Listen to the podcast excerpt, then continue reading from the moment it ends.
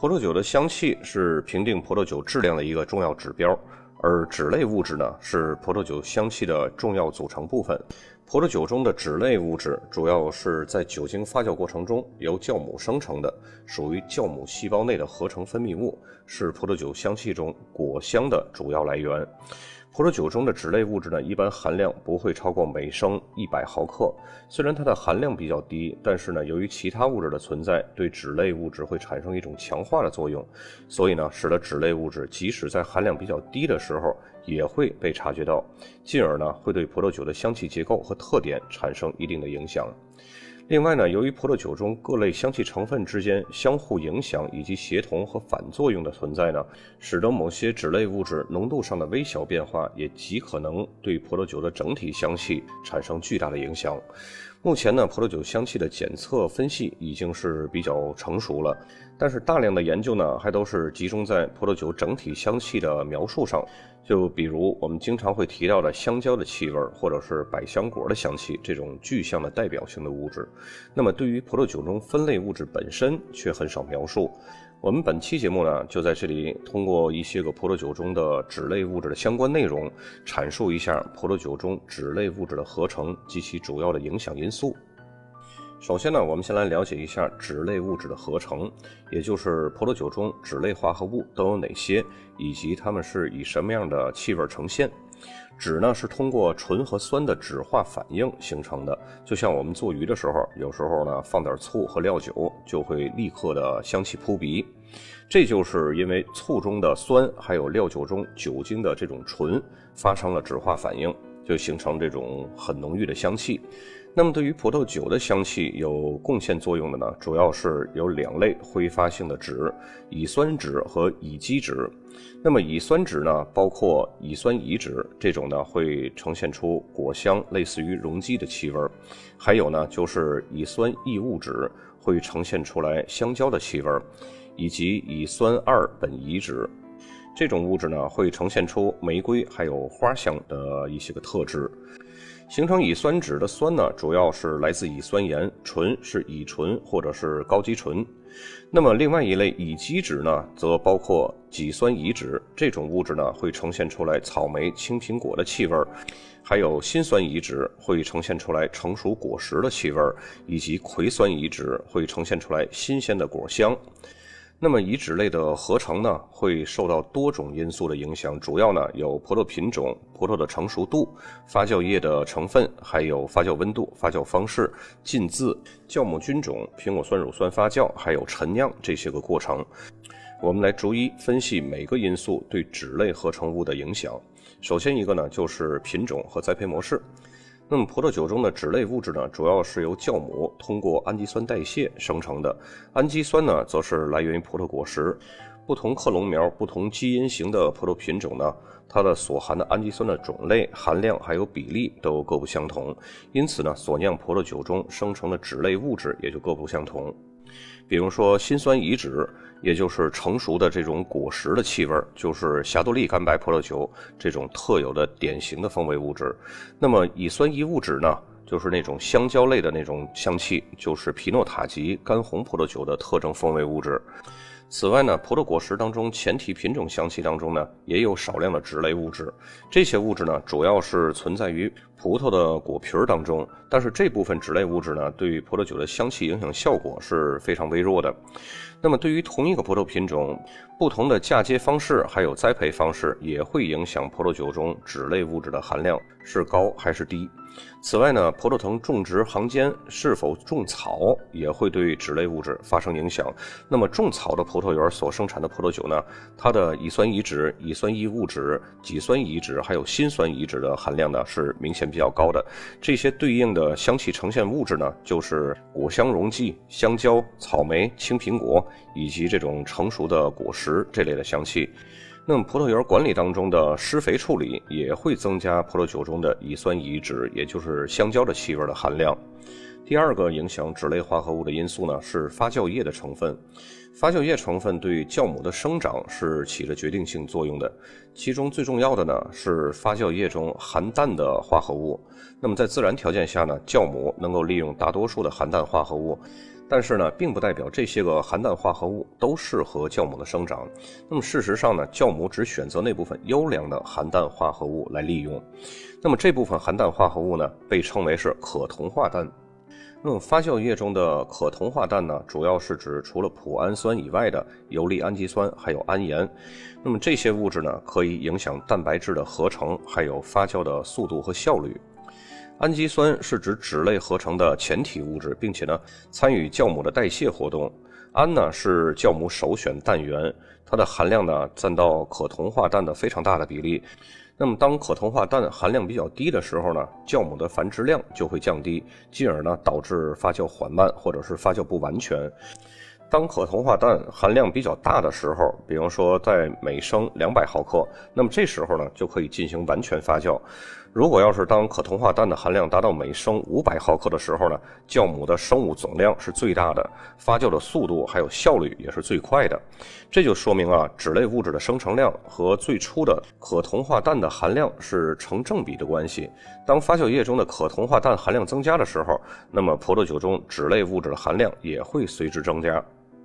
影响脂类化合物的第三个因素呢，就是酵母菌株。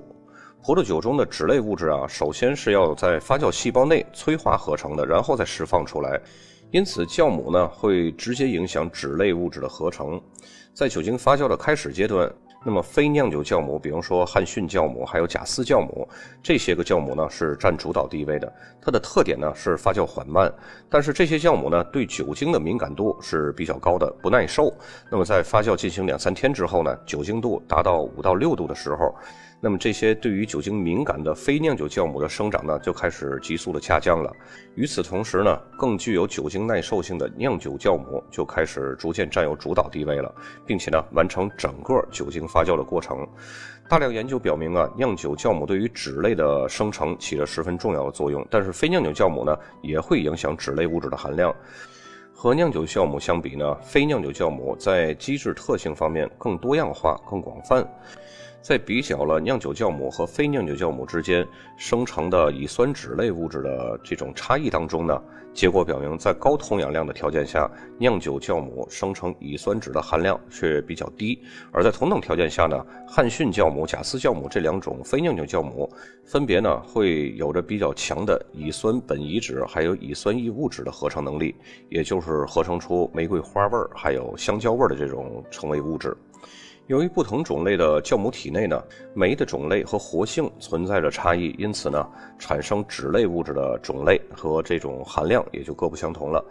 由那些从酒窖中分离出来的酵母发酵得到的葡萄酒呢，它的脂类物质的含量通常是比较高的，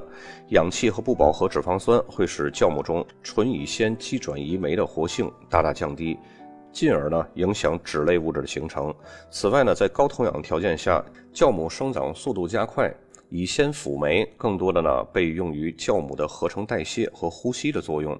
参与脂类合成的乙酰辅酶就会随之减少，降低了脂类的合成。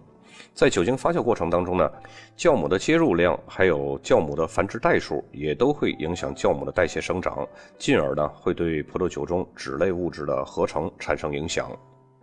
第四个影响脂类物质合成的因素呢是发酵温度。发酵温度它是调控酒精发酵的一个重要参数，影响了酵母的生长速度，还有它的代谢。进而呢，会影响参与脂类合成的底物的生成以及相关酶的活性。温度过低，酵母呢生长呢就会缓慢，使得酒精发酵的时间就会变得更长，同时呢风险也就随之增加了。那么温度过高呢，酵母生长就会过快，会导致高低醇的含量会突然增加，同时呢刺激性的气味也会变得尤为突出，进而呢会影响葡萄酒的感官品质。有很多的研究结果表明，适当的低温发酵是有利于葡萄酒中的脂类物质的生成的。低温有利于酵母的代谢，同时呢，酒精发酵会缓慢进行，并且呢，发酵的非常彻底。这样呢，就有利于脂类物质的生成还有积累。有研究比较呢，在十五摄氏度还有二十八摄氏度的条件下呢。对所发酵的葡萄酒中的脂类物质的含量进行了对比，并且呢，对它们的相关基因也进行了表达分析，发现十五摄氏度的条件环境下，脂类物质的含量是二十八摄氏度的条件下的三点五到四倍。因此呢，控制酒精发酵的温度。对于改善葡萄酒的品质、提高脂类物质的含量有着重要的作用。第五个影响脂类合成物质的因素呢，是苹果酸乳酸发酵。那么苹果酸乳酸发酵呢，我们都知道是在酒精发酵结束后，在葡萄酒中进行的另外一个生物化学的反应。那么根据葡萄酒的风格还有酿酒师的要求呢，可以选择是否启动苹果酸乳酸发酵。那么苹果酸乳酸发酵有关的这些个乳酸菌呢，主要包括酒球菌、还有乳酸杆菌、还有片球菌。那么乳酸菌呢，可以通过转移的反应，也就是纯洁反应，将甘油脂上的脂肪酰转移给醇，然后呢，进而生成了这种脂类物质。有一些研究表明呢，苹果酸乳酸发酵之后，葡萄酒中原来的脂类物质的含量会发生变化，或者是呢，还会有一些新的脂类物质的生成。有些在酒精发酵过程中形成的脂类的含量会明显增加。但是由于所用的乳酸菌的菌种不同，在苹果酸乳酸发酵之后呢，有些个脂类物质可能会含量降低，并且呢，有一部分乙酰酯会在苹果酸乳酸发酵过程中作为一种新的物质呈现出来。第六个影响因素呢，就是陈酿。在陈酿的过程中呢，葡萄酒中的各种成分会缓慢的变化，并且呢趋于平衡，而脂类物质和酸类物质之间的平衡呢，对于葡萄酒的感官品质的影响是最大的。脂可以通过水解作用生成酸和醇，那么酸和醇呢，也可以通过酯化反应生成酯。有一些专家呢做了试验，观察了瓶中陈年一到五年的葡萄酒，发现酸酯平衡对乙基酯的形成是影响比较大的，并且呢，随着陈年时间的增长，酯化率会出现明显的提高。也有一些研究发现呢，在陈酿过程中，葡萄酒中的支链脂肪酸乙酯这种含量呢会明显增加。此外呢，乙酸酯还有乙基酯在陈酿过程中会主要进行水解作用，并且呢，乙酸酯的水解速度要比乙基酯的水解速度要快，而乙基酯的水解速度呢，则跟它的分子量的大小是成正比的，分子量越大的酯，水解的速度也就越快。那么第七种影响脂类化合物的因素呢，是橡木桶。这种呢是除了葡萄酒本身之外，还有一种外来赋予的内酯类的化合物。内酯类香气呢是脂类化合物的一种，在很多会有奶油味的这种食物呢都会出现，比如说呃蜂蜜的面包、桃，还有椰子、烤榛子、黄油这些个物质。